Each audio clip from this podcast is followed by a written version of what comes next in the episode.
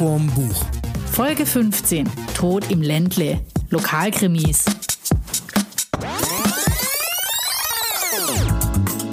Hallo zusammen, eine neue Folge von Schuss vorm Buch mit Mats Steffi. Britta. Und Thilo. und natürlich nicht zu vergessen Lessing. Auch heute sind wir nämlich wieder in der Buchlese in Schramberg, machen eine neue Folge von unserem Podcast und diesmal haben wir einen Autor, einen Buchautor eingeladen, der uns mal erzählen kann, wie es so ist, Krimis zu schreiben, nämlich Thilo Scheurer. Magst du dich kurz selber mal vorstellen, wer du bist, was du machst, wenn du nicht gerade Leute um die Ecke bringst? Also gut, äh, ja, mein Name ist Thilo Scheurer und ich schreibe Kriminalromane. Äh, die spielen in Stuttgart und in Rottweil. Bevor ich, zwischenzeitlich, ja genau, zwischenzeitlich bin ich beim achten Roman anbelangt. Bevor ich äh, Kriminalromane geschrieben habe, habe ich auch noch was Vernünftiges gearbeitet, mit dem man Geld verdienen kann. Äh, ich habe ein Softwareunternehmen gegründet mit zwei Kompagnons zusammen. Leben die noch oder? Die leben noch, natürlich leben die noch. Ähm, ja, zwischenzeitlich haben wir unser Produkt verkauft. Äh, ich bin aus dem operativen Geschäft ausgestiegen und ja, wir backen jetzt nur noch kleine Brötchen. Dafür gibt es jetzt mehr Kriminalromane. Wunderbar. Wir haben jetzt auch als Thema, weil wir natürlich dich eingeladen haben und du gesagt hast, du bist dabei, uns auf lokale Krimis äh, geeinigt. Also Thema ist eigentlich genial lokale Mörder.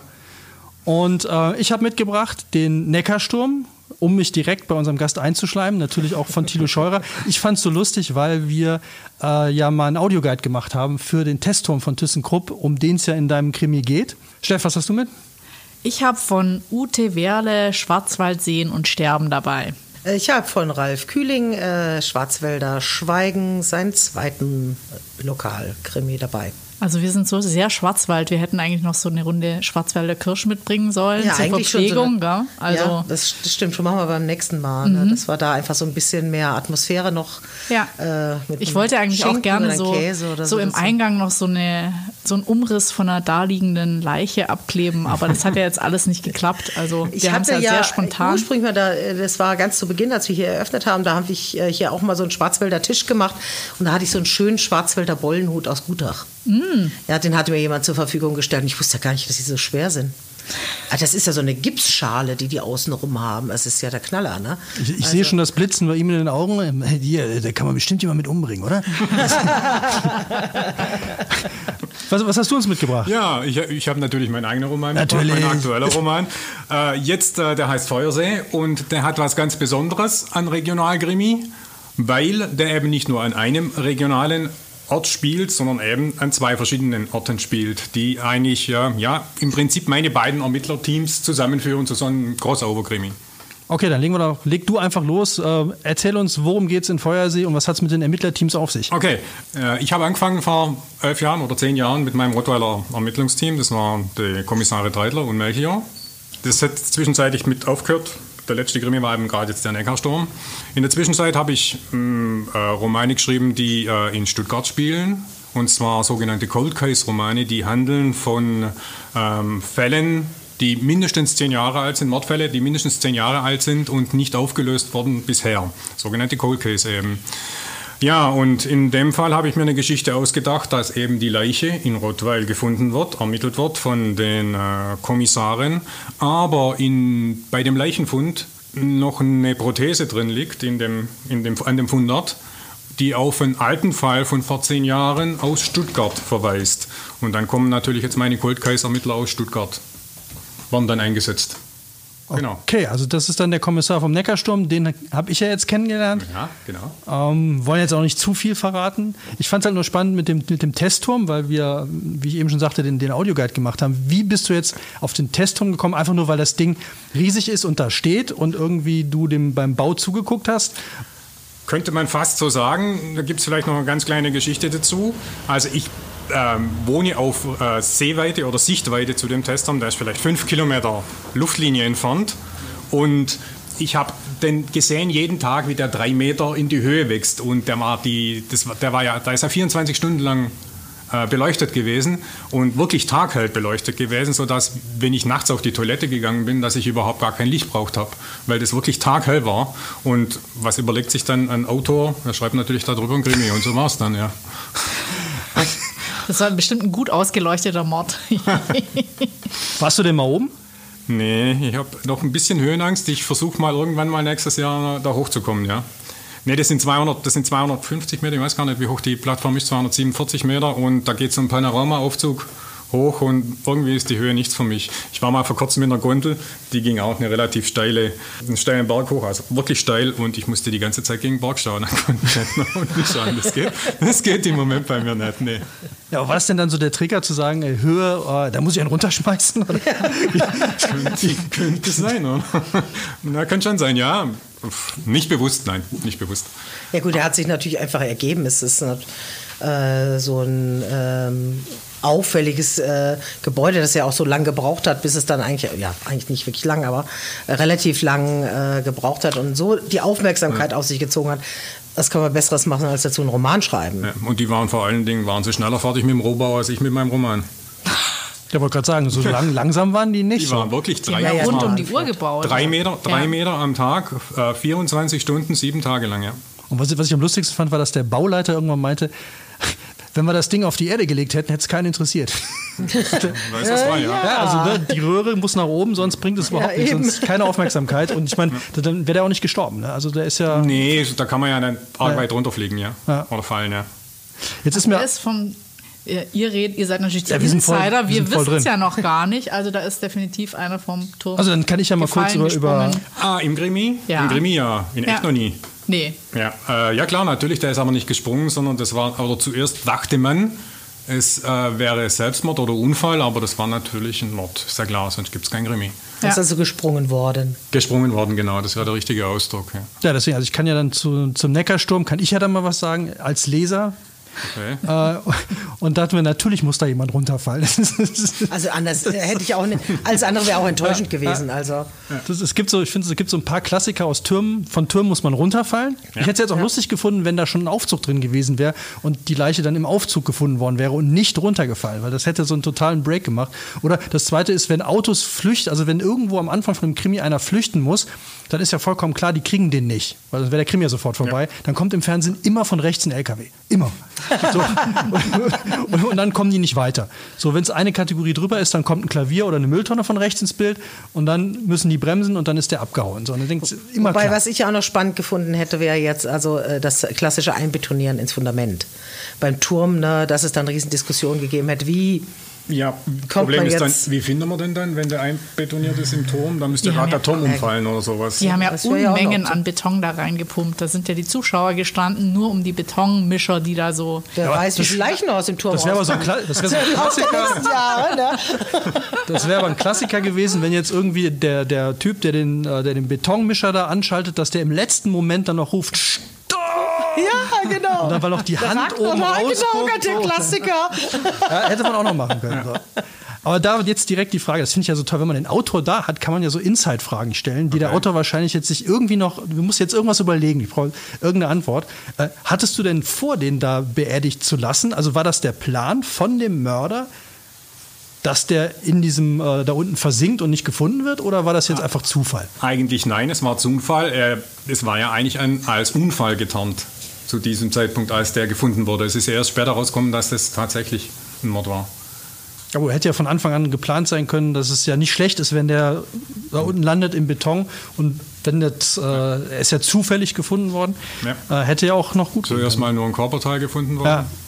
und Aber erst später der Rest ich finde es ja total spannend, wenn man jetzt mal einen Krimi-Autor da hat. Hast du dann quasi schon alles vorgescriptet? Also gibt es da die ganze Storyline oder ist das hm. jetzt das totale Insight und das darf man nicht verraten? Nee, nee, nee. Oder entwickelt nee, sich da auch noch Büchern was? das funktioniert bei allen Büchern und bei allen Autoren ähnlich.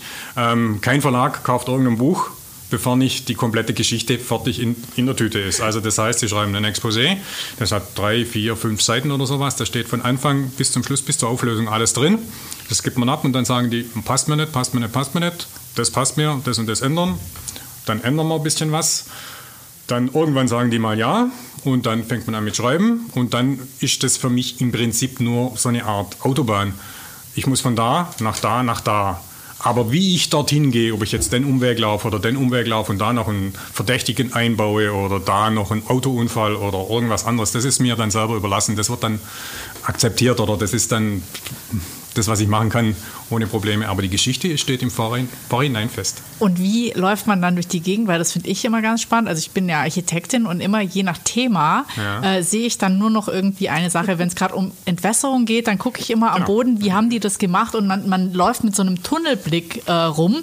Und wie ist es als Krimi-Autor? Äh, vor allem, wenn man lokale Krimis macht, sucht man dann auch Orte oder was weiß ich, geht man Kaffee trinken und denkt so, naja, also diese Nebenfigur muss hier unbedingt einen Kaffee trinken. Dieses Café will ich vielleicht auch featuren oder wie läuft man? Hat man da so einen Blick oder wie also macht man das? Bei den Gebäuden eher, bei den Personen weniger. Also bei den Gebäuden oder bei, den, bei der Umgebung selbst, ja. Also ich, ich bin da mehrfach in der Baustelle drau draußen gewesen, habe Führungen mitgemacht von außen, damit ich das irgendwie kann. Ich, ich, ich wusste ja nicht, wie es da innen drin aussieht in, in dem, in dem äh, in dem Turm, wie der während der Bauzeit aussieht. Das heißt, ich musste da eine Führung mitmachen und da hat einer so ein äh, Plakat gezeigt, wie das da hinaus ist. Habe ich natürlich abfotografiert und habe dann geschaut, so und das kann jetzt da passiert sein und da passiert sein. Da achtet man dann wirklich an dem Turm auf jedes Detail.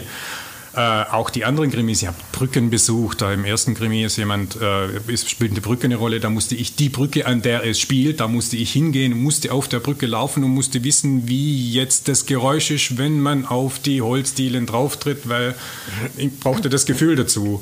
Ich brauchte auch die Uferböschung, wo die Leiche dann gefunden wurde. Das war dann Neckarsturm, war das. Äh, Entschuldigung, nicht Neckarsturm, natürlich. Oh. Ähm, Neckar, Neckargeist war Neckar halt. Irgendwas mit Neckar, genau. Genau. Ähm, also solche, solche äh, Gegenden muss man, muss man, oder die Handlungsorte, die muss man schon anschauen. Genau, ja. Da stelle ich mir spannend vor, gerade beim Testturm, also, äh, also so Rohbauten, die geben ja dann auch immer was her, finde ich so, weil da hat man sofort dieses Morbide. So, aber jetzt haben wir ja nicht nur, nicht nur von dir Bücher mit ja. dabei, das wollen wir jetzt auch nicht unterschlagen. Britta, was hast du mitgebracht? Ich habe mitgebracht, äh, da wir das große Thema Lokal-Krimis haben, Ralf Kühling, Schwarzwälder Schweigen. Äh, der spielt jetzt nicht so unmittelbar hier lokal, sondern ist ähm, etwas äh, außerhalb, also tiefster Schwarzwald. Ähm, und der Kommissar, der hier ähm, spielt, das ist der zweite Roman von äh, Ralf Kühling, der ähm, hat aber schon seinen ersten Burnout. Ne? Also dann wird er erstmal in Kur geschickt und er mag das also überhaupt nicht. Und dann soll er wieder äh, in seine auf seine Stelle zurück, so integriert werden, so eine Reha-Maßnahme bekommen und äh, soll danach aber Innendienst machen und das passt ihm also auch nicht so wirklich und er äh, soll dann Teil einer Verbindungsstelle werden äh, zum Thema Menschenhandel. Jetzt äh, hat er sich eigentlich sein Arbeitsleben so nicht vorgestellt, Schreibtischarbeiten zu machen. Jedenfalls kommt er auf einen Kongress äh, auf diesem Kongress soll er sich vorbereiten, soll auch schon mal die Leute treffen, das Team treffen.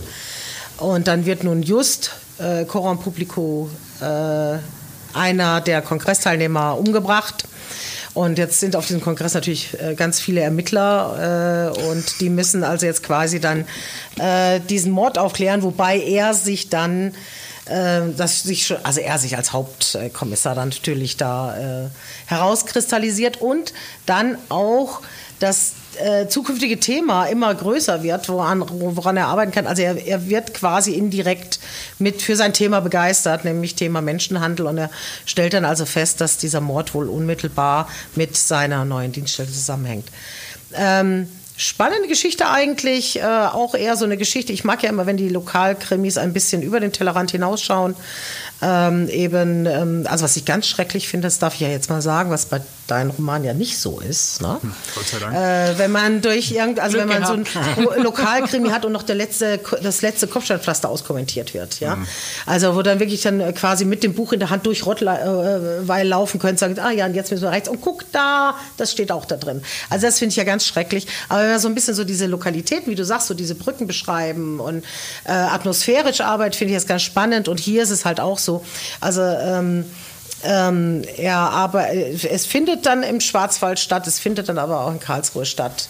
Und das macht es eigentlich ganz spannend. Also ist ein bisschen offener auch und ein bisschen großräumiger, also auch eher äh, regional mhm. als lokal. Gell? Ich finde die Idee super, so ein Ermittlerkongress, wo dann alle, ich habe eine Spur, ich habe auch eine Spur. Meine ich habe eine viel bessere Spur. Meine ist größer, ja. Ich habe viel mehr Indizien als du. Totales Überbieten. Ne? Ich verhöre den als erstes. Nein, ich verhöre ihn.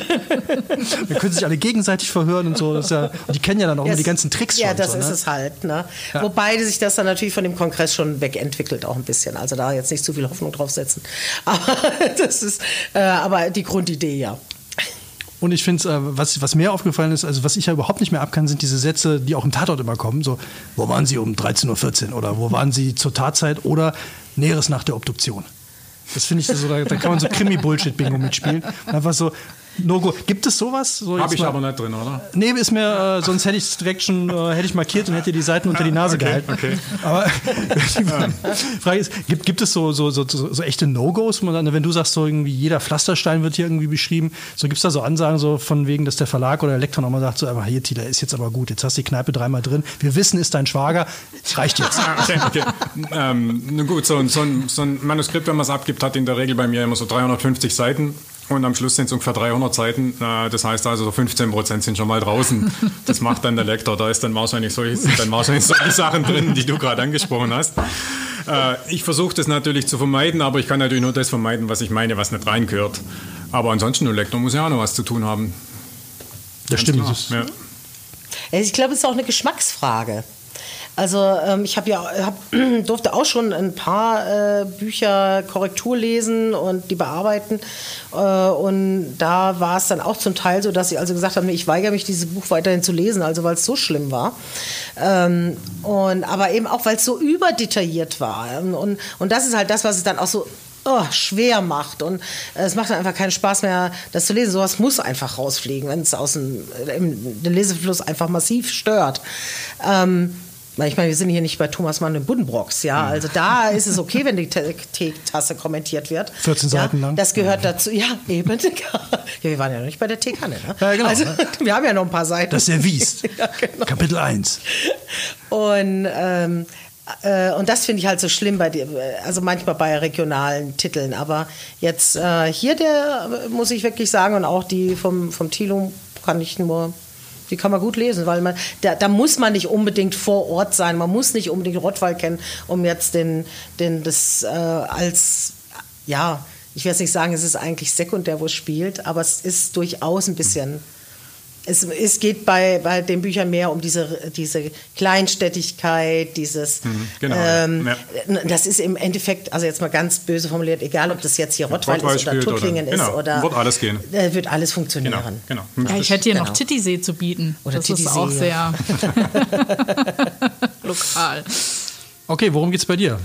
Ähm, also ich fand, das ist so ein ideales Buch, das man jetzt so in den ersten Herbsttagen lesen kann. So, man setzt sich auf die Couch und liest es mehr oder weniger in einem durch. Das fand ich eigentlich sehr nett. Ähm, es geht ein bisschen darum, dass es fängt an auf der Beerdigung von der Oma von einem und die Oma ist so, über die wird, erfährt man dann halt immer mehr. Das ist so eine alt 68er, relativ alternativ und die hat natürlich auch noch eine Geschichte und die kann dann eigentlich nicht beerdigt werden, weil in ihrem Grab schon eine andere Leiche liegt und darum, also wir haben quasi zwei Tote, ein natürlich und der derjenige, also ich kann da jetzt keine Details verraten, aber es ist so ganz nett verwoben und verstrickt. Ähm, und ähm, der Enkel recherchiert dann halt so ein bisschen oder versucht rauszufinden, was da passiert ist, weil der Geschichtslehrer liegt dann nämlich in dem Grab, sein alter Geschichtslehrer, der ihn gut leiden konnte. Und ähm, zusammen mit, also das Ermittlerteam findet sich erst ungefähr auf der Hälfte des Buches. Und das finde ich eigentlich auch ganz nett, weil das so ein pensionierter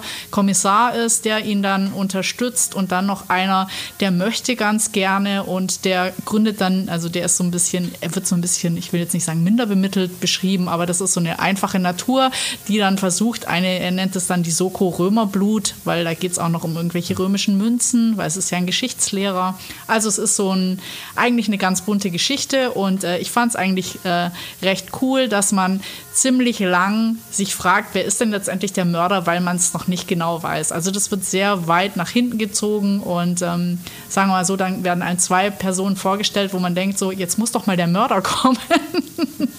ja, also ich will jetzt nicht sagen, wie es endet, aber es ist ein, wirklich ein netter Krimi. Ist es denn dann noch nach logisch nachher? Also, weil Total, Ich finde es ja ganz schrecklich, wenn dann irgendwie so, du denkst die ganze Zeit, wer ist es, wer ist es, wer ist es? Und keiner bietet sich an und dann kommt auf irgendwann einmal, es war doch der Eishändler und der kam aber Ja. bis da noch gar nicht. So, da Ja, wurde so irgendwann Deus mal, Ex Machina kommt dann Ja. plötzlich Ja, Aus dem der. Gezaubert. ja, das finde ich ja so eine ganz schlimme Lösung. traurig, Ja. ja. Nee, ist- also es ist logisch hergeleitet und es spielt immer mit diesem, sage ich mal, 70er-Jahre-Charme am Titisee, wo die Hotels und alles so ein bisschen angebiedert und der Enkel, der wohnt natürlich in Freiburg, wo alles so ein bisschen hipper und anders und er ist extra weggegangen und ja, trifft dann wieder seine Jugendliebe. Also ich glaube, alles, was man in so einem Lokalkrimi drin haben will, ist hier drin. Das finde ich, wäre jetzt auch mal direkt die nächste Frage an den Autor. Ich habe auch schon das Gefühl, also bei allen Lokalkrimis, die ich jetzt so gelesen habe, da werden schon extrem mehr Klischees bedient, als jetzt, sage ich mal, in dem Serienkiller von Los Angeles. Genau. Äh, Ist, ist das Absicht oder Das ab- passiert also, das? Klischees finde ich schon mal gar nicht schlimm. Klischees müssen sein. Ähm, am schönsten sind Klischees, wenn man mit ihnen spielen kann und sie dann kurz vor Schluss sagt, Edge, das war dann doch nicht so. Ich habe zum Beispiel jetzt in dem Neckarsturm, den du da hast, da Ja, das Scudo Italiener. Da habe ich den Italiener drin und das ist aber kein Italiener. Oder am Anfang denkt natürlich mein Hauptkommissar Dreidler, ja, das ist ein Italiener, der sonst sich halt, der macht einen auf Dolce Vita, aber irgendwann muss er halt dann doch feststellen, dass er ohne ihn diesen Fall gar nicht gelöst hätte. Das macht dann Spaß. Also Klischees, hey, komm, es friss mein Klischee und danach einfach das komplett ad absurdum zu führen. Das ist für mich, das macht mir Spaß, ja. Also Klischees anfangs bediene, ja. Aber das ist Immer ja rein mit. genau der Grund, warum die Leute, wenn sie hier Urlaub machen in der Region, genau kommen und fragen, wo habt ihr die Regionalkrimis stehen? Weil sie genau das lesen Ja. wollen und lesen wollen, was macht denn jetzt den Schwaben aus und was macht den Schwarzwälder aus und so weiter. Und das ist ja wieder der Reiz von den Geschichten. Ja, dass du das dann wirklich so ein bisschen rauslesen äh, kannst. Und, also ich habe ganz viele Bekannte, die dann, äh, egal wo die hinfahren, zuerst aus Imane gehen in die Buchhandlung und Ja, holen ja. sich den entsprechenden Regionalkrimi. Den Bekannter habe ich auch, ja. Also ich war völlig überrascht auf der äh, Buchmesse 2018 bei zwei Verlagen, die, die damit viel arbeiten, welche, also in welcher Anzahl da Lokalkrimis rumstehen. Ich denke, d- das müssen doch schon mittlerweile mehr Orte sein, an denen die spielen, als Orte, die es wirklich gibt.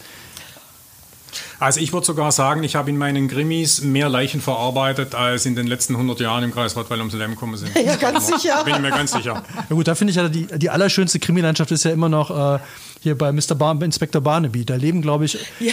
wie heißt es, ähm, Middlesbrough oder so ähnlich? Midsummer? Midsummer, Ja, genau, Midsummer. ja, genau. Da leben, glaube ich, 40 Leute und da sind mittlerweile über 300 gestorben. Und dann fragen wir, ob es da so einen Tourismus schon gibt. So, oh, der sieht aber schon schlecht aus, ja, ab nach Midsummer. Alle weg.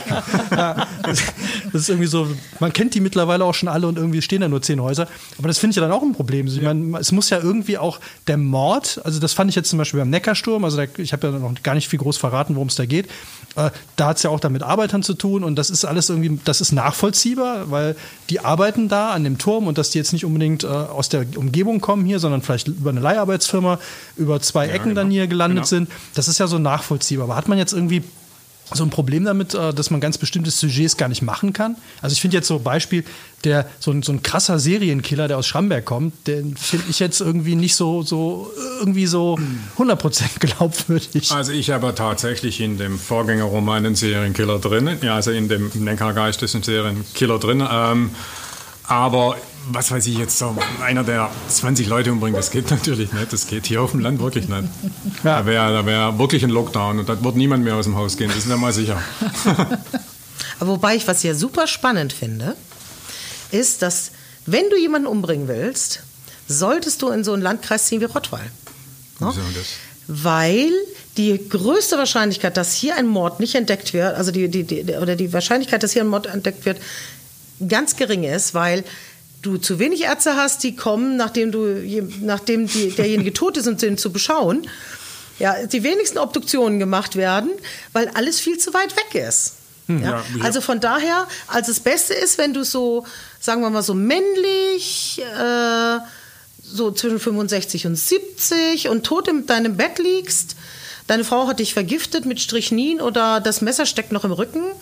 Ähm, die Wahrscheinlichkeit, dass das nicht entdeckt wird, ist hier am höchsten. Oder halt in so einem Landkreis wie Rottweil am höchsten. Also in, Im Landkreis Rottweil gibt es beispielsweise keine Stelle, die Obduktionen macht. So die kommen ist es. nämlich zum Beispiel nach Tübingen. Ja.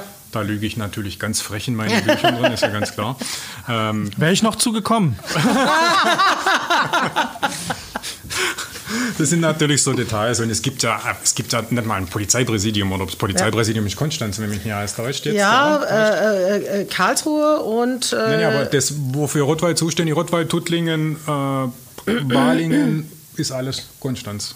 Also heißt das, jetzt, heißt das jetzt im Umkehrschluss, dass es hier unheimlich viele nicht aufgeklärte Morde Deswegen, also Oder eine Theorie von wegen, es sind im Landkreis Rottweil mehr Leute in Büchern umgebracht worden. Genau. Wer weiß, Vielleicht. es sind nur keine entdeckt worden. Ja? So, da müsste man noch kurz drüber ja, genau. nachdenken. Genau. Ne? Ja. Also, Wir wollen aber auch keinen auf dumme Ideen bringen. Nee. Also Nee, nee. Es Wir gibt, glaube ich, total äh, gute Kommissare in Schramberg. Gibt es hier überhaupt eine, eine Polizeistelle? Also glaube, ja, wir haben, glaube ich, eine Polizeistelle. Eine Polizeistelle. Ja, genau. ja, ja, das schon. Aber Direktion oder sowas? Nee. Mhm. Kriminalpolizei ist in Rottweil. Mhm. Aber warum? Also ich finde, es ist jetzt noch nicht mal ähm, das, also dass es hier vielleicht keine Obduktion und so weiter gibt, was natürlich viel äh, Reiz wegnehmen würde für so einen echten Serienkiller.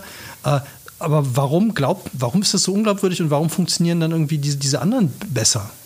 Ich glaube, hier ist aber auch eine größere soziale Kontrolle. Hier kennen sich einfach mehr Leute. Wenn du in der Großstadt bist, dann kennst du dich noch in deinem Viertel, aber nebendran, also genau, da kennt dich keiner ja. mehr und äh, da würdest du wahrscheinlich keinen umbringen können. Aber es könnte ja auch heißen, man weiß das und sagt nichts. Ja, ich, ich, ich, der Harald, der macht dich halt. den, den lassen wir und dann lässt er uns in Ruhe. ja. Weiß ja. ja. nicht, was in den Kellern in Du wolltest schon immer mal ein Drehbuch von Tatort schreiben, oder? da wäre es dann so. Ja gut, aber der Umkehrschluss könnte ja auch tatsächlich dann auch noch sein, dass man sagt, okay, wenn ich jetzt Serienkiller werden wollen würde, dann wäre es ja vielleicht gar nicht clever, immer nur so, also dass ich einmal in Schramberg, dann fahre ich wieder nach, keine Ahnung, irgendwo in so ein bayerisches Dorf also es muss natürlich groß genug sein, dass dann nicht jeder jeden kennt, aber so Schramberg ist ja groß genug. Da könntest du ja, wenn jetzt einer weg ist, das wird es ja wahrscheinlich. Wäre das nicht so, eine, so ein Serienkiller? Die Frage ist jetzt natürlich, ähm, ob die Morde gleich geschehen, der sogenannte Mo äh, äh, Modus operandi, der sollte natürlich dann auch unterschiedlich sein. Sonst wird es wieder sofort auffallen, dass es der gleiche ist. Wobei ja dann natürlich die Idee mit dem äh, über eine äh, ähm, Landesgrenze hinauszugehen nicht ganz blöd ist. Ne?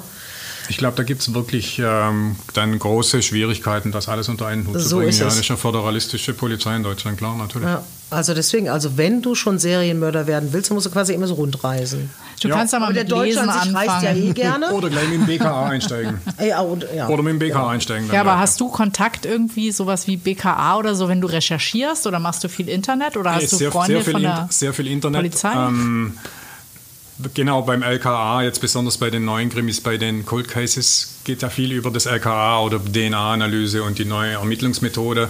Da muss man sich schon einlesen. Also da habe ich wirklich schon viel gelesen davon, wie das funktioniert, wie so ein DNA-Test funktioniert, wie das abgespeichert wird in den Datenbanken, wie es gefunden wird, was ein, eine Spur-Spur Analyse ist, eine Fallspuranalyse und solche Sachen muss man dann schon einlesen. Das ist richtig, aber beim LKA selber kenne ich jetzt niemand. Nein, ich weiß auch nicht, ob die jetzt mir alles verraten wollen. Also wenn irgendein Hörer vom LKA dabei ist, der gerne mal Teil einer Ermittlung in Buchform melden. sein möchte, der soll sich auf jeden Fall bei uns melden. Ja. Ich finde ja interessant, ich glaube, ich habe das in einer, in einer älteren Folge bei Krimis waren auch schon mal gesagt, es gibt ja immer diesen Satz in Krimis oder gerade bei, wenn es so um, um äh, Spurenanalyse geht, so äh, die DNA die Chance, dass wir noch einen haben, ist 1 zu 1 Million. Und das klingt ja immer so wahnsinnig, dann sind das aber in Deutschland schon 86. Ja, ne? so, und äh, wenn ich jetzt in einem größeren Land bin, in Amerika sind das vielleicht schon 153, die dieselbe DNA oder denselben Fingerabdruck, was glaube ich, haben. Und dann klingt das gar nicht mehr so als totales Ausschlusskriterium, weil rumreisen ist ja jetzt kein Problem. Nee, das ist richtig, ja, klar. Ähm, wobei jetzt ähm, das nicht so einfach ist, wie das jetzt immer in den, in den Krimis so dargestellt wird. Beispielsweise eine, geht eine DNA-Analyse, geht nicht in ein paar Stunden, sondern da braucht man in der Regel zwei Tage dazu. Und dann gibt es eben verschiedene Arten von Spuren und verschiedene Arten von Spuren, die dann abgelegt sind. Die werden dann in Codes abgelegt. Da gibt es dann Datenbanken dazu, wo man suchen muss. Also ganz so einfach ist es nicht, wie das da immer dargestellt wird. Und da ist jetzt etwas, auf, auf das achte ich eigentlich, dass das dass das der Wahrheit entspricht, jetzt im Gegensatz zu einem Gebäude, wo jetzt zwei Stockwerke höher ist oder sowas, wenn man dran vorbeiläuft. Also sowas ist mir dann eher wichtig. Aber du könntest jetzt eigentlich mal erzählen, worum es mehr oder weniger geht, weil Britta, Britta hat es vielleicht noch gelesen, aber ich habe Neckarsturm jetzt noch nicht gelesen. Und die Hörer Dann wahrscheinlich auch nicht. Ja. Du müsstest jetzt mal ein paar Informationen geben. Also es geht um den äh, schon jetzt mehrfach erwähnten Testor von Thyssen. nee, ist gar nicht mehr. Hört ihn, glaube ich, gar nicht mehr. Ist jetzt. Äh, ist er schon verkauft? Ist schon verkauft, hm, ne? Nee, ich dachte, die fangen jetzt erst an, Thyssen zu verkaufen. Ja, also ich denke auch noch, dass Thyssen weiterhin so. der Besitzer ist von dem Also da kann ich auf jeden Fall noch mal eine kleine Anekdote, weil ich das so nett fand. Das, hat, das wäre, glaube ich, auch, ein, also da hatte ich die Idee, das wäre, also ich hatte die Leiche schon im Kopf, als ich da war. Und zwar nicht in dem Testturm, sondern ich habe vor Jahren, zwei Jahre bevor die angefangen haben, den zu bauen, war ich bei dem alten Testzentrum. Das ist irgendwo Richtung, äh, Richtung München. Und da waren die aber nur drei Stockwerke hoch. Äh, okay. Und, und, deswegen, oder fünf Stockwerke, und deswegen brauchten die jetzt was Neues, um diese Dinger da in Dubai und so bauen zu können. Und da gab es eine Halle, wo, wo, wo, die, wo die Aufzüge getestet haben. Und zwar auch Einzelteile von Aufzügen. Das heißt, da gab es einen Raum, wo nur Aufzugtüren dusch, oh dusch, dusch, den ganzen Tag und das seit Jahren. Seit einem, da stand dann auch dabei, so eine Tür seit zehn Jahren geht die jeden Tag rund um die Uhr auf und zu. Und die warten darauf, welche Teile verschleißen mhm. jetzt. So, und daneben fährt ein Aufzug, immer nur ein Stockwerk hoch, die Tür geht auf, die Tür geht zu, der fährt wieder runter. Und da habe ich die Leiche. Gruselig. Ja, ja, das ist so. Oh. So, und äh, da habe ich die Leichen schon gesehen. Also wie in diesen Aufzugtüren, da muss man ja nur ein paar Rasierklingen reinmachen. Oh. Und, dann, tschak, tschak, tschak, tschak, und das hatte, blutig, ne? Ja, das, hatte aber so, das hatte auch so einen unglaublich morbiden Charme mhm. in diesem Ding, weil das da ist ja keiner. Ja. Da ja. ist kein Mensch, mhm. sondern die Türen gehen auf und zu. Jeden Tag kommt da einer runter oder ist da hingegangen, hat geguckt, wie weit sind wir hier, wo quietscht es, was passiert, geht der Sensor noch und dann war es das. Und der Rest. Tuff, tuff, tuff, so, und das fand ich total klasse da irgendwie. Und dann haben die halt dann, das war denen dann zu wenig und dann haben sie da den Testturm da gebaut. So, und jetzt Baustelle und die äh, haben wir ja auch mal besichtigt, die Baustelle damals. Und das war ja wirklich faszinierend, dass da wirklich so ein Gerät eingesetzt wurde, was einmal rund um die Röhre ging und das eigentlich mit der Baustelle hochgewachsen mhm. ist. So, und, und da spielt das Ding ja jetzt auf, ich weiß gar nicht, ob die da schon, wie weit die, aber die müssen ja schon äh, über der Büroebene fast, ja, gewesen ja, sie sein. Ne? Auf 150 Meter oder 180, ich weiß es nicht mehr genau. Sowas. Also ziemlich weit oben, ja. Ja, und äh, auf jeden Fall war das auch schon die Zeit, weil das ist ein Buch drin, weil das gab es ja wirklich mit dem äh, Typen, der oben auf den Kran gestiegen ist. Der, äh, ja. der Parcours-Typ da, das fand ich ja auch äh, ist ein ganz krasses Video. Also alle, die jetzt hören, findet man, glaube ich, immer noch bei YouTube. Ja, genau, genau. Äh, Gerade für Leute mit Höhenangst wie dich ist das, glaube ich, ein ganz, ganz tolles Video. Ja. Ich habe es mir trotzdem angeschaut. Ich denke, wie kann man nur so verrückt sein? So verrückt, die sind ohne Sicherung, sind die auf ja, dem Kranausleger in 250, 60 Meter Höhe sind die rausgelaufen. Und der Kranausleger war 20, 30 Meter ja. über, über frei. Also so ein richtiges Video, wo, einem, wo es einem die Eingeweide zusammenzieht. Ja. Und äh, da oben war jetzt an der Baustelle, da gab es halt einen Unfall und äh, da ist halt einer runtergestürzt, der wurde dann gefunden, fand ich übrigens sehr nett, wie der gefunden wurde, äh, von ah, einem kleinen ja, Kind, das, kann, äh, das sich an seiner Lehrerin rächen wollte. Ja, ich finde, genau. diese die Situation, die kennen wir alle, oder äh, von früher, wenn irgendwie Lehrerinnen hatten immer ein Lieblingskind.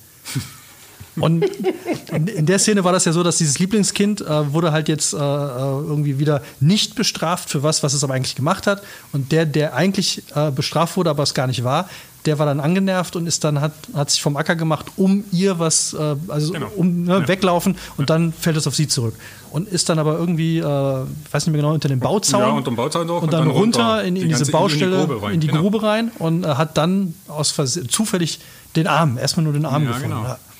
Und äh, dann geht's los mit, mit dem Kollegen hier und der hat dann tatsächlich, und das fand ich auch eine sehr nette Idee, weil ich diesen Typen so gut fand, äh, diesen äh, italienischen Aushilfskommissar der, der, der, dann auch immer so nett um die Ecke kommt.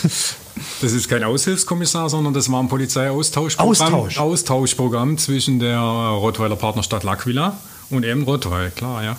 Ja, kann ich mir, äh, fand ich, fand ich, fand ich sehr nett, weil der Typ irgendwie so ein Italiener ist. ist ja so ein bisschen wie bei Odenwald, wie hieß der nochmal, Lena Odenthal und. Äh, der Elmar Kopper. Aber wie hieß der nochmal im. Äh, der hieß Kopper. Kopper, ne? Elmar Kopper. Ja, ja. Nee, nicht Elmar. Mario Kopper. Mario. Mario Kopper. Ja. Äh, den fand ich auch mal nett mit seinem kleinen Mini und das, das hat man ja so, auch da Klischees, die hat man ja immer direkt mit dem Kopf. Und dann geht es halt um mehrere Ecken. Ne? Klar, die Leiharbeiterfirma ist natürlich mit drin. Und dann äh, geht es noch um, die verkaufen noch nebenbei andere Sachen und dann ist man ganz schnell bei Waffen. Äh, ich glaube um Taser, es ging um einen Taser, der dann irgendwie verschwunden ist. Ja, das war der Grund, an dem man erkannt hat, dass es kein Unfall war, sondern es waren an der Leiche waren die Brandspuren von, von dem Taser oder halt die zwei typischen ja. Brand. Und dann, Weil man sich ja schon fragt, wenn einer aus dieser Höhe fällt ja. und fällt und auch irgendwann ja wieder in Berührung mit dem Boden tritt, wie wir dann noch eine Spur von einem Taser an dem. Ja, die Haut gibt es ja immer noch. Ja, ja, schon, aber ich meine, ich stelle mir das dann so ein bisschen Du, wie so Also ich haben wir das jetzt nicht. Melone. Das Sounddesign von Britta. Da steige ich, in, in der Regel steige ich dann bei solchen, bei solchen Sachen, bei solchen genauen Beschreibungen steige ich dann aus, die mag ich dann selber nicht. aber, aber bei mir geht dann immer so ein Film los. Also ich mag das auch nicht, wenn es zu blutig wird. Genau, in einem, also ich vermeide das. Also wenn dann so der, Okay, wir der, hatten, der an dieser Stelle mal ganz kurz. Wir hatten ja eben erwähnt, dass es einen Arm gab, der gefunden wurde.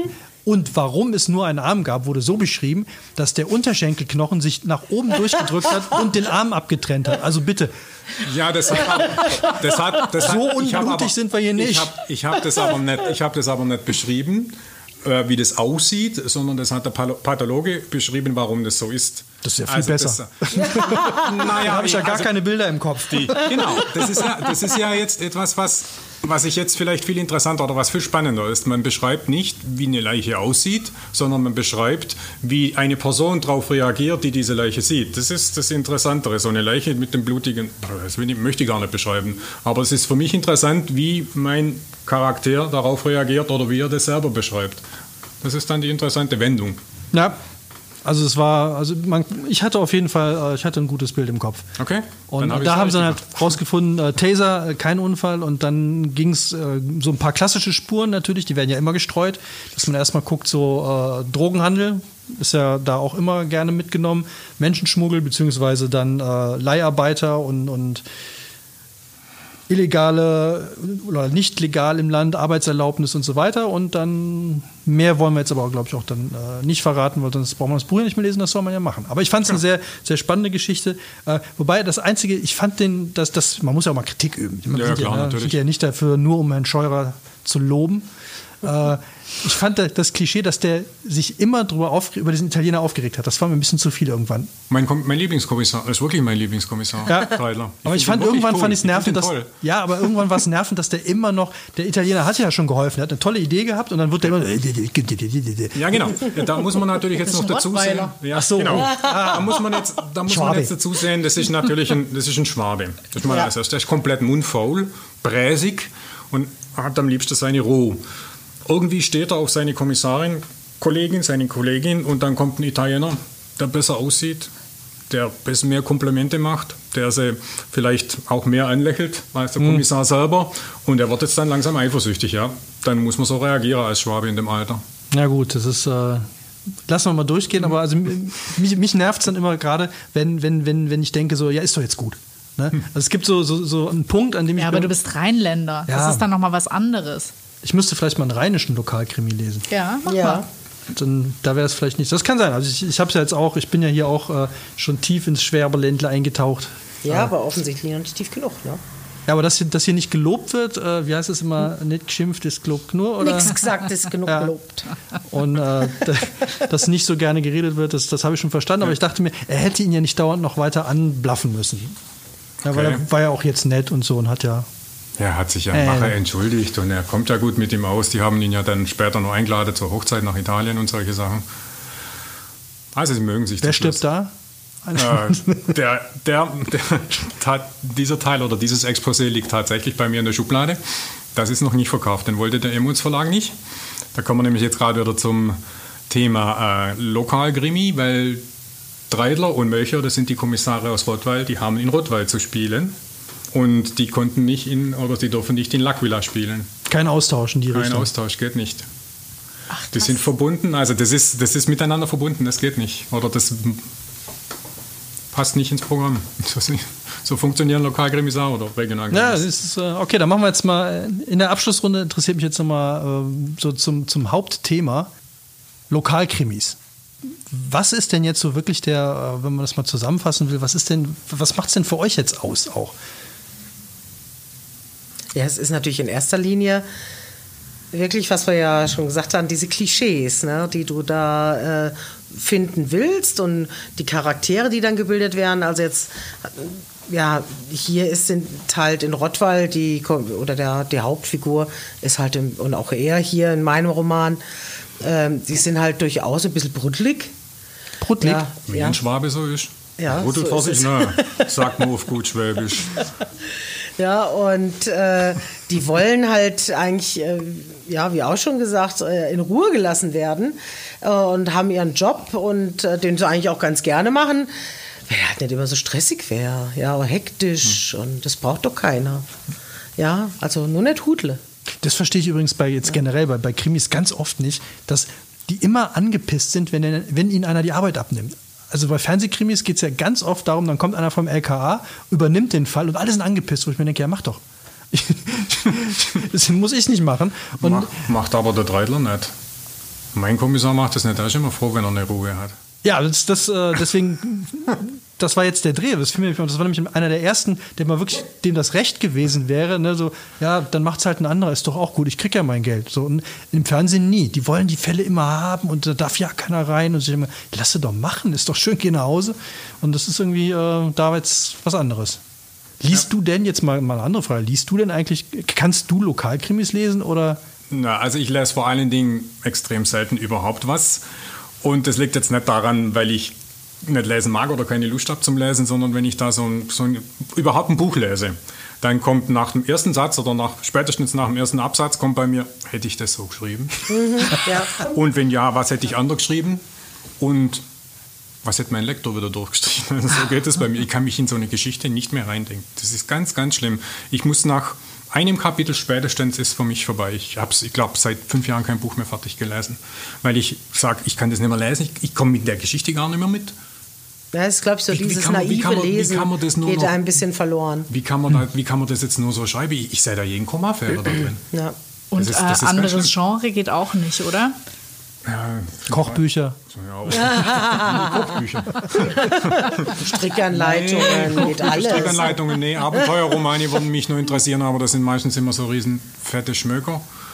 Ich habe dann auch ein, ein anderes Kriterium, mehr als 500 Seiten lese ich nicht, das sind die Papiere. Ja, da habe ich ein ähnliches Kriterium, Genau. sage ich auch. Das ist dann Das too much. geht gar nicht, das geht dann gar nicht mehr. Da gibt es Menschen, die können Bücher schreiben mit 1000 Seiten. Das ist mir alles zu viel. Ja, und Liebesromane fällt komplett aus. Was gibt es sonst noch? Was, was für ein Genre können Sie mir empfehlen? Ist jetzt schwer zu sagen. Also jemand, der überhaupt nicht lesen mag, äh, was zu empfehlen, dann äh, neige ich immer dazu zu sagen, hier, äh, les mal eine gute Sammlung von Kurzgeschichten, Kurzerzählungen. Genau, das wäre vielleicht noch ja. eine Idee. Ähm, Weil da ist ein schneller Spannungsbogen. Ja, genau. Schnell vorbei. Schnell, und es können nicht so viele Fehler gemacht werden. Oder wenn, dann sind sie so schlimm. Äh, aber dafür ist es dann schnell vorbei auch. Ne? Also, und deswegen, also jetzt gerade natürlich äh, dann vom Schlink den neuen, die neue, äh, der neue, neue Veröffentlichung, muss man sagen. Weil es ja eben eine Geschichtensammlung ist oder Mhm. Ja. eine, eine Kurzgeschichtenerzählung. Das wäre tatsächlich eine Idee, ja. ne? Aber ganze Bücher geht nicht. Geht nicht. Aber ich kann das nachvollziehen. Das muss ich ganz ehrlich sagen. Also mir geht das nicht, äh, nicht anders, obwohl ich jetzt nicht schreibe. Aber äh, dadurch, dass man so viel lesen muss oder einfach so viel, ja, ja auch aus Spaß liest, aber es vergeht einem so ein bisschen äh, des Lesens, wird ein bisschen madig gemacht. Also gerade so dieses äh, Lesen äh, als Entspannung und ach, ich lege mich mal aufs Sofa und äh, lese jetzt eine Runde, das kannst du Genau, eigentlich. bei mir, bei mir ist Lesen keine Entspannung. Ja, nee, bei Wenn, mir dann auch nicht. von mir Also- aus ein Hörbuch, wo ich dann wahrscheinlich nach einer Stunde spätestens einschlafe oder so. Das geht dann noch, weil das ist dann einfach das Dudelleben. Aber Lesen, Entspannen. Ja, ich, aber ich glaube, das geht aber jedem so, der irgendwie mit Büchern viel zu tun hat, äh, auf die eine oder andere Art, äh, dass du dann irgendwann dieses äh, Ja. Reine, lustvolle Lesen wirklich äh, verlierst. Was nicht heißt, dass ich nie ein gutes Buch genießen kann. Ja, also so ist es nicht, ja, aber ähm, es wird seltener. Man wird da wirklich ein bisschen ähm, wählerisch.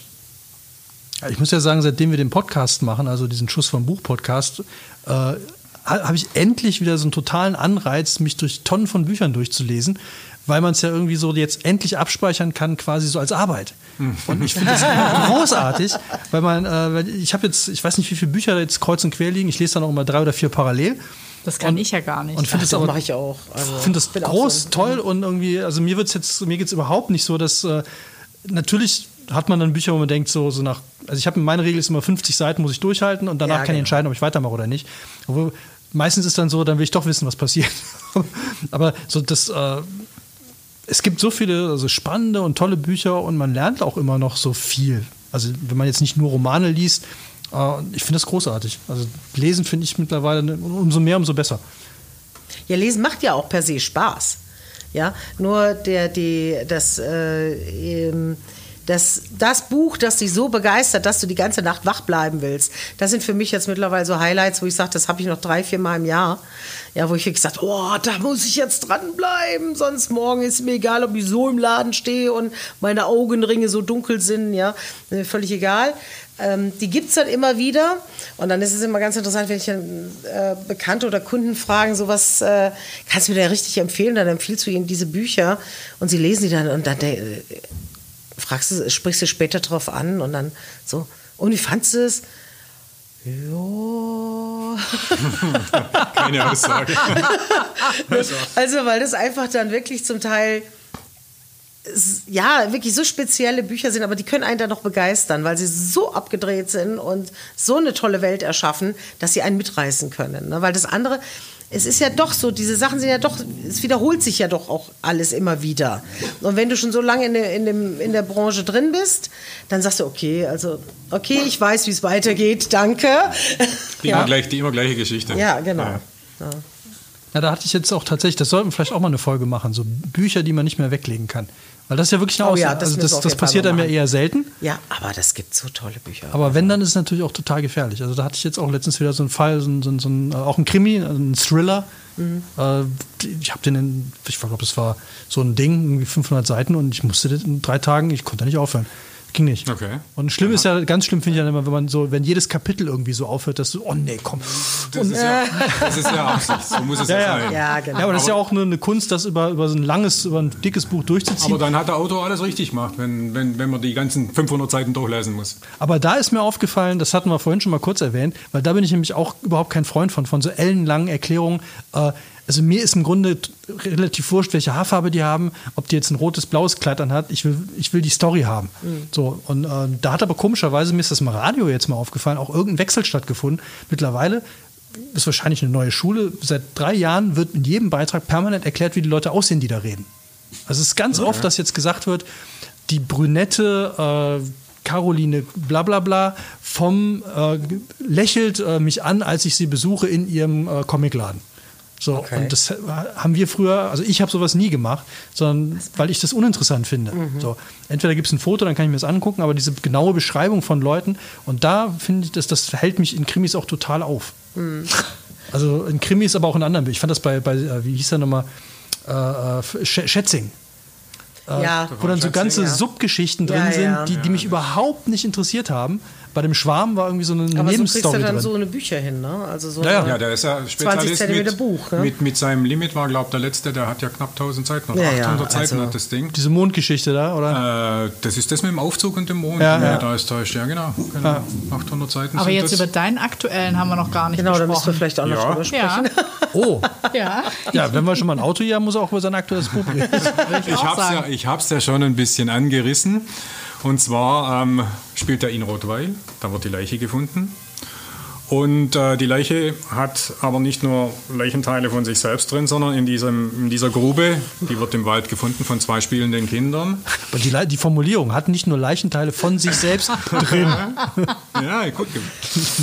Nee, sie finden, sie finden, auf, sie finden noch, sie finden noch ähm, eine Prothese. Eine Prothese hat in der Regel eine Seriennummer. Und als sie diese Brot rauskriegen wollen, wem diese Prothese, zu wem diese Prothese einmal gehört hat, gibt es ein Softwareprogramm, das heißt POLAS, das ist das offizielle Softwareprogramm, Suchprogramm für die Polizei. Da kann man Vermissten eingeben, da kann man äh, Namen eingeben und wenn man dann irgendwann mal feststellt, dass ähm, zu dieser Prothese schon eine Leiche vorhanden ist, aber nochmals eine Leiche hat, dann gibt es ein Problem. Ja, jetzt stellt sich natürlich im Nachhinein heraus, dass, die, dass da zwei Leichen, Leichenteile von zwei Leichen drin liegen. Und äh, dieser eine Fall verweist auf, den, äh, auf einen Raubmord, der zehn Jahre alt ist und zwar in, Stu in Stuttgart gespielt hat. Und die anderen Leichenteile zu dieser Leiche in dieser Grube sind im Feuersee vergraben, äh, ver, äh, versenkt worden. Ja, und das bringt dann die, ähm, das Dezernat äh, für, ähm, für ähm, das Dezernat für un, äh, nicht aufgelöste Morde ähm, ähm, an Start. Und das ist dann mein anderes Team aus Stuttgart. Das ist eben mein äh, Lieblingskommissar, mein Sebastian Frank, mein Klugscheißer, äh, Klugscheißer feiner Pinkel und Spargeltarzan, wie ihn seine Chefin nennen würde. Äh, er ist überkorrekt und er versucht jetzt diesen Fall aufzuklären, indem er natürlich nach Rottweil fährt, sich die Leiche mit meinen Kommissaren anschaut und da gibt es dann die ersten Kompetenzgerangel. Es äh, gibt Verstrickungen in Immobilien und in Waffen wieder und Waffenhandel. Ja, und mir sollte ich jetzt vielleicht nicht erzählen, weil natürlich finden sie den Mörder, ist ja klar. Es gibt eine Prothesendatenbank. Nein, es gibt keine, nee, nee, nee, nicht eine Prothesendatenbank, sondern eine Vermisstendatenbank. Eine Vermisstendatenbank. Wenn Sie jetzt mit, äh, wenn Sie die, die äh, Identität haben zu dieser Person, die eine Prothese verloren hat, muss ja. Passiert ja? Ja, passiert Also ja da, jetzt. dadurch ist sie dann registriert. So, dann ist die irgendwo registriert, Okay. dann haben Sie einen Namen dazu. Und wenn Sie den Namen in der Vermisstendatenbank eingeben und da steht schon, dass die Leiche da ist, Ah, also dass es schon eine Leiche gibt, aber die haben eine Leiche gefunden mit der Prothese, dann haben Sie im Moment ein Problem, das Sie lösen müssen. Und das also war jetzt es entweder eine Second-Hand-Prothese, Illegaler ausgetauscht. Prothesenhandel. ausgetauscht. Illegaler Prothese. Ja, ausgetauscht. Oder eben, dagegen pro prothesisch. ja, oder eben zwei Leich Leichenteile von zwei Leichen. Ja, genau. Und so war es dann, ist es dann auch, ja. Also ich glaube, ich habe so den Feierabend-Krimi erwischt, wo keine harten, krassen Morde, da gab es noch nicht mal Blut, alles lieb und viel Schwarzwälder Kirsch im Vergleich zu mehrere Leichenteile, ausgetauschte Prothesen und äh, Oberschenkelknochen geht durchs Brustbein in den Arm und trennt ihn ab. Ja. Ja. Strike.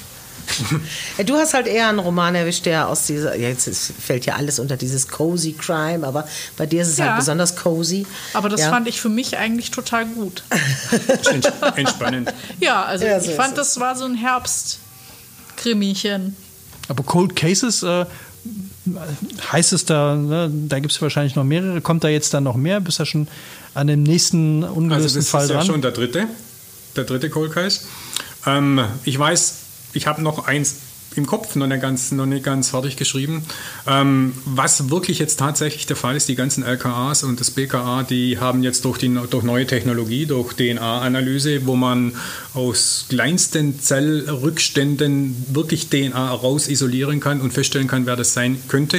Äh, deswegen graben die jetzt gerade wirklich in großem Maße die alten Fälle aus, um sie zu lösen. Also das ist wirklich jetzt eine Tip-Top-Sache, das gerade abläuft. Aber ist das bei dir alles Fiktion oder gibt es da auch wirklich, weil es ist ja so ein Trend, dass es auch so True Crime Podcasts gibt, wo die Leute sich wirkliche Fälle nehmen und versuchen, die zu lösen? Teile davon ja. Der Münzhändler, der da drin eine Rolle spielt, diesen Mord hat es wirklich gegeben, bloß er war kein Münzhändler, sondern er war Goldhändler, ja.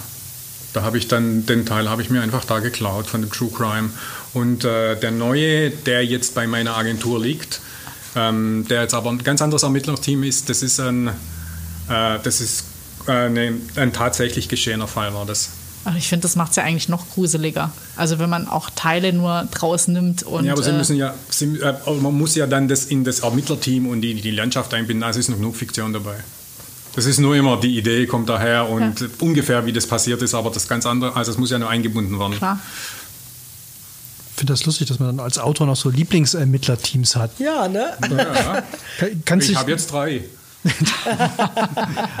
gehst du dann auch so hin und sagst so, okay, was brauche ich jetzt gerade wo muss ich mich mal so wieder richtig austoben und dann schreibst du dann lieber wieder einen über den, den, den Bräsigen oder Ja, genau. macht man das so nach, nach. Stimmung also, dann? Hier habe ich, hier habe ich ein äh, von, dem, von dem Breisigen hätte ich ein komplettes Exposé im Schreibtisch liegen. Von den Stuttgartern habe ich was im Kopf, das ist noch nicht ganz geschrieben. Und von dritten Ermittlerteam ist was ganz fertig, ja. Aber das ist doch auch schön, dass man genauso wie man parallel liest, auch parallel schreiben kann. Nee, parallel schreiben. ist. Aber wo ist das dritte Ermittlerteam her oder ist das jetzt Das- ganz neu und ist noch, Das ist noch geheim? ganz neu. Ähm, es wird ein Krimi, der spielt auf den Kanaren.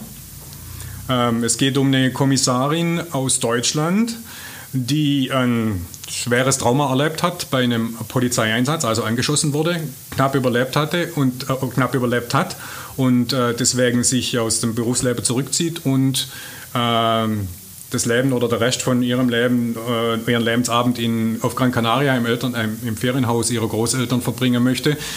Aber wie es natürlich so spielt, auf dem Flughafen, als sie ankommt, geht es schon los und der erste Kriminalfall fängt dort an und dann lernt sie natürlich dann den entsprechenden Kommissar dort kennen und die Geschichte nimmt ihren Lauf.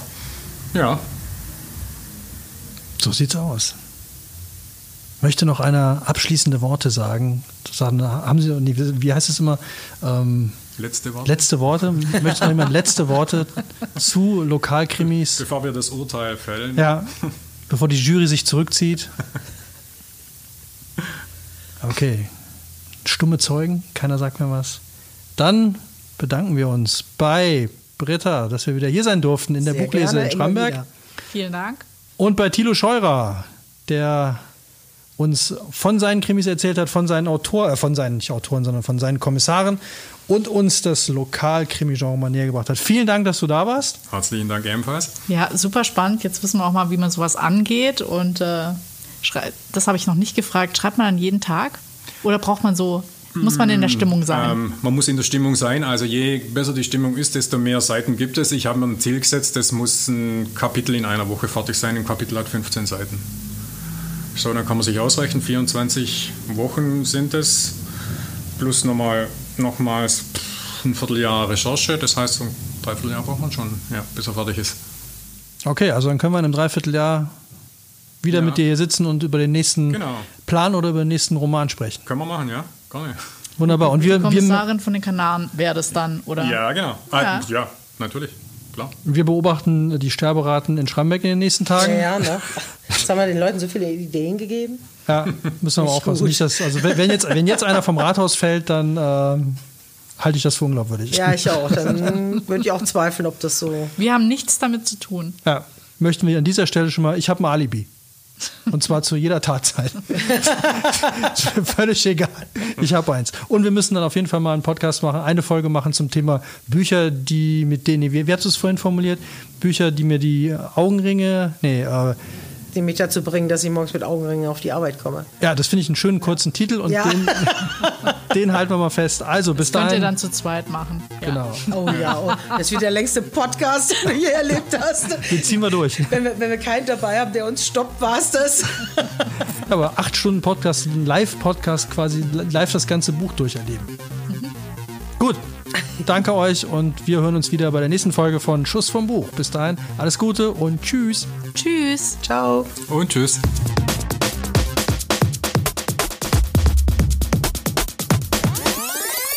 Schuss vorm Buch.